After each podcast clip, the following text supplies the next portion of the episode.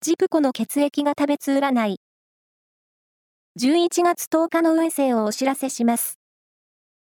監修は、魔女のセラピー、アフロディーテの石田も M 先生です。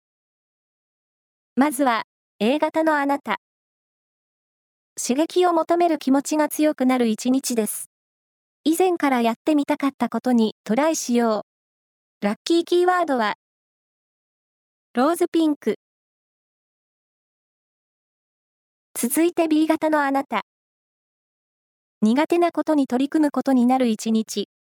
自分のためと思って経験を積み重ねよう。ラッキーキーワードは、風呂敷。大型のあなた。仕事や勉強に力を入れると、いい結果が生まれる日。じっくり取り組もう。ラッキーキーワードは、ファーの小物。